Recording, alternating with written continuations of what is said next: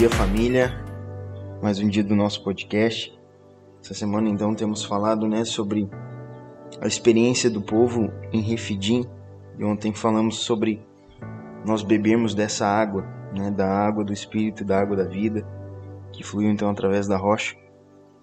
E de fato, né, nós, nós entendemos e sabemos que essa água nos fala do próprio Espírito. Né? Nós temos já compartilhado há algum tempo, temos crido e percebido dessa forma. O Espírito é a provisão né, para tudo aquilo que nós precisamos. Só que ele também não é só para nós, eh, para nosso consumo. Né? O Espírito ele é a provisão para nós vencermos os inimigos.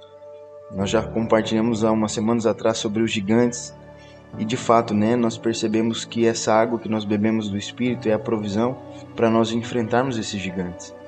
E, e, é interessante, hoje eu quero compartilhar aqui contigo, né, para nós percebermos os inimigos que nós enfrentamos.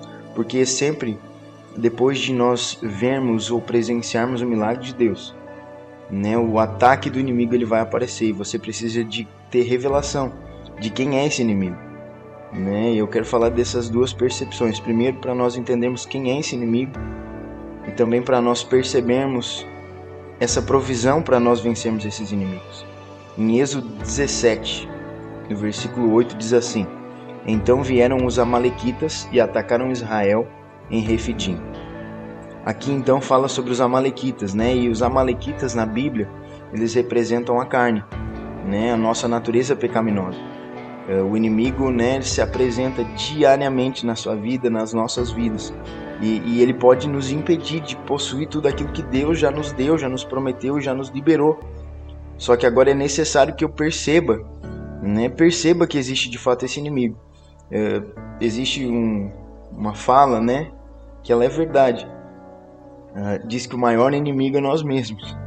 Né? Talvez você já tenha escutado que o inimigo ele dorme do seu lado, mas a verdade é que o inimigo está em nós mesmos, né? está na nossa carne.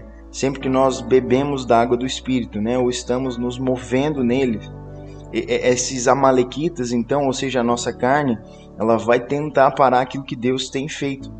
Né? E é isso, isso vai acontecer aonde? Em que esfera que isso acontece? Acontece no nosso interior, na nossa mente. É aqui que acontece essa batalha né? E, e, esse inimigo não, não, nós não falamos sobre ele para que haja medo no nosso coração, né? Mas para que de fato nós percebamos que ele existe e ele está, né, dentro de nós e ele tem potencial de impedir tudo aquilo que né, vamos desfrutar no Senhor, de nós avançarmos, de nós rompermos. É, a carne tem esse poder de impedir, né, que a gente avance e está dentro de nós. Isso já está nela se opõe, a carne ela sempre vai se opor a tudo aquilo que o Espírito de Deus quer fazer em nós. Então existe algo que Deus ele planejou, existe algo que Deus né, tem específico para nós. E aquilo que pode impedir nós de avançarmos diante desse propósito que Deus tem para nós é a nossa carne. Né? E daí lá em Gálatas 5,16 diz assim: Digo, porém, o seguinte: vivam no Espírito, e vocês jamais satisfarão os desejos da carne porque a carne luta contra o espírito, o espírito luta contra a carne, porque são opostos entre si, para que vocês não façam o que querem.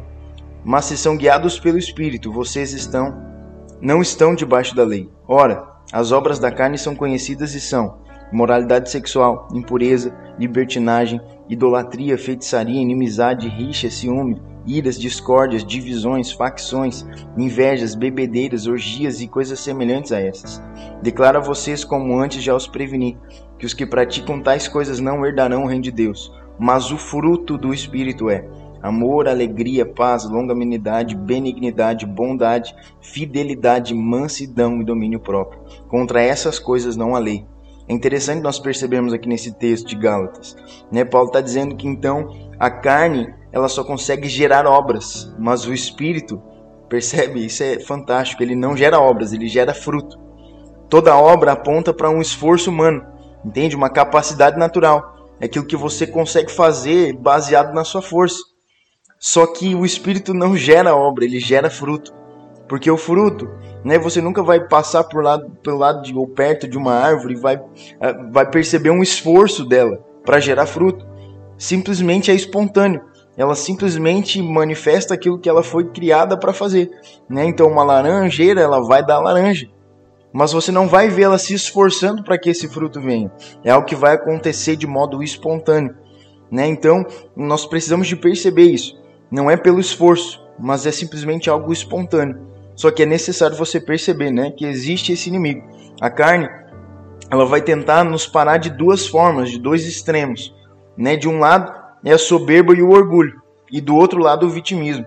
Né? Isso você pode ver em qualquer área, em qualquer lugar. Existem essas manifestações, né? ou de soberba ou de vitimismo.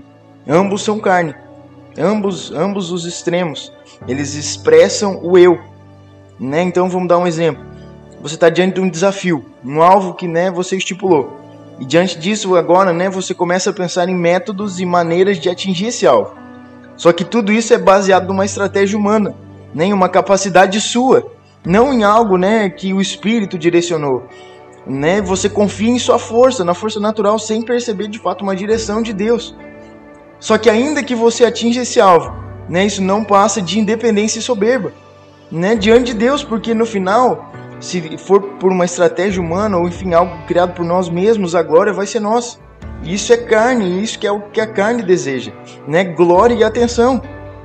Só que daí o outro extremo, como eu falei, é o vitimismo, né? Então você está diante do mesmo desafio. Só que daí você se vê fraco, incapaz, né? De fato, esse vitimismo ele gera isso, né? Ah, mas eu não consigo, não tem como. É, isso é, é longe demais não tem, é impossível para mim, você se acovarda diante dessas circunstâncias. Isso também é carne, né? Só que é o outro extremo. Só que eu quero te dizer, aquele que habita dentro de você, né? Ele de fato tem o poder para trazer provisão para tudo aquilo que você precisa. Né? Diante desses desafios, eh, você precisa de entender, a carne ela não tem capacidade alguma. Não existe né? Ainda que dê certo agora no final vai ser da carne e se der errado ela vai levar você para essa posição de vitimismo. Só que existe algo dentro de você que foi colocado, né? Como nós falamos, nós bebemos dessa água do Espírito. E esse mesmo Espírito que ressuscitou Jesus dos mortos, ele está no seu interior, né? Você agora tem a, a natureza de Deus. E você, com certeza, né? Existe essa oportunidade de você mover por fé né, através desse espírito. E certamente há uma oportunidade para o sobrenatural de Deus acontecer na sua vida. Sabe? Então, nesses dias, perceba esse inimigo, né, que é a nossa carne, e decida, sabe? Decida depender do espírito que está em você. Você já recebeu essa provisão, assim como falamos ontem, você já bebeu dessas águas. Agora é necessário que você perceba esse inimigo que está dentro de você, mas também que você perceba que essas águas que você bebeu, elas são a provisão de Deus para que o sobrenatural de Deus manifeste na sua vida e você de fato viva os melhores dias da sua vida. Eu declaro isso, né? Creia nessa palavra, tenha um dia, né, baseado nessas verdades, perceba esse inimigo, mas também perceba a provisão de Deus para você vencer esse inimigo. Amém?